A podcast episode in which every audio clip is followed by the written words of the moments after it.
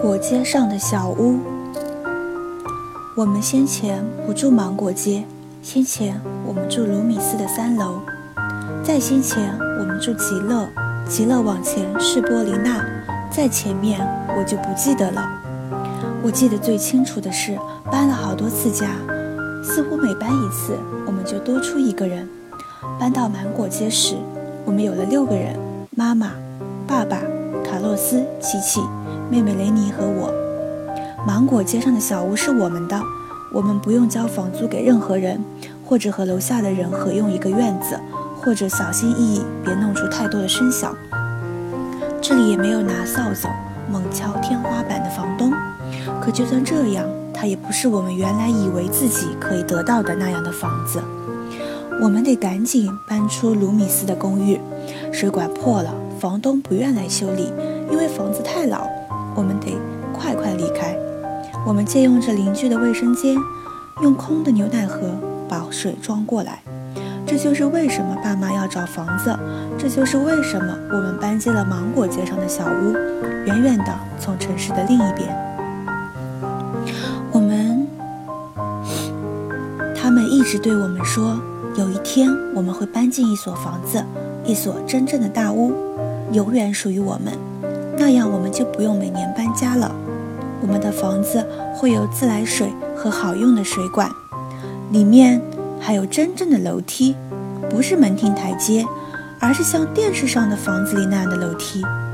我们会有一个地下室和至少三个卫生间，那样洗澡的时候就不用告诉每个人。我们的房子会是白色的，四周有树木，还有一个很大的院子，生长着。没有篱笆把它们圈起来。这是爸爸手握彩票时提到的房子，这是妈妈在给我们讲的睡前故事里幻想着的房子。可是芒果街上的小屋全然不是他们讲的那样，它很小，是红色的，门前一方窄台阶，窗户小的让你觉得它们像是在屏着呼吸。几处墙砖石成了粉，前门那么鼓。你要用力推才进得来。这里没有前院，只有四棵市政栽在路边的小榆树。屋后有个小车库，是用来装我们还没买的小汽车的。还有个小院子，夹在两边的楼中间，越发显得小了。我们的房子里有楼梯，可那只是普通的门厅台阶，而且房子里只有一个卫生间，每个人都要和别人合用一间卧房。妈妈和爸爸，卡洛斯和琪琪，我和雷尼。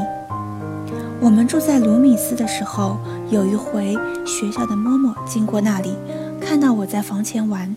楼下的自助洗衣店被用木板封了起来，因为两天前刚被洗劫过。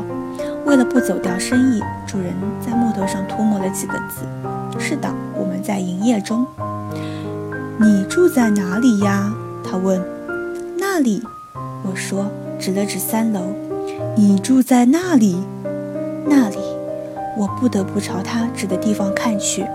三层楼上，那里墙皮斑驳，窗上横着几条木条，是爸爸钉上去的，那样我们就不会掉出来。你住在那里？他说话的样子让我觉得自己什么都不是。那里，我住在那里。我点头。于是我明白。我得有一所房子，一所真正的大屋，一所可以指给别人看的房子。可这里不是，芒果街上的小屋不是。目前就这样，妈妈说。这是暂时的，爸爸说。可我知道事情是怎样的。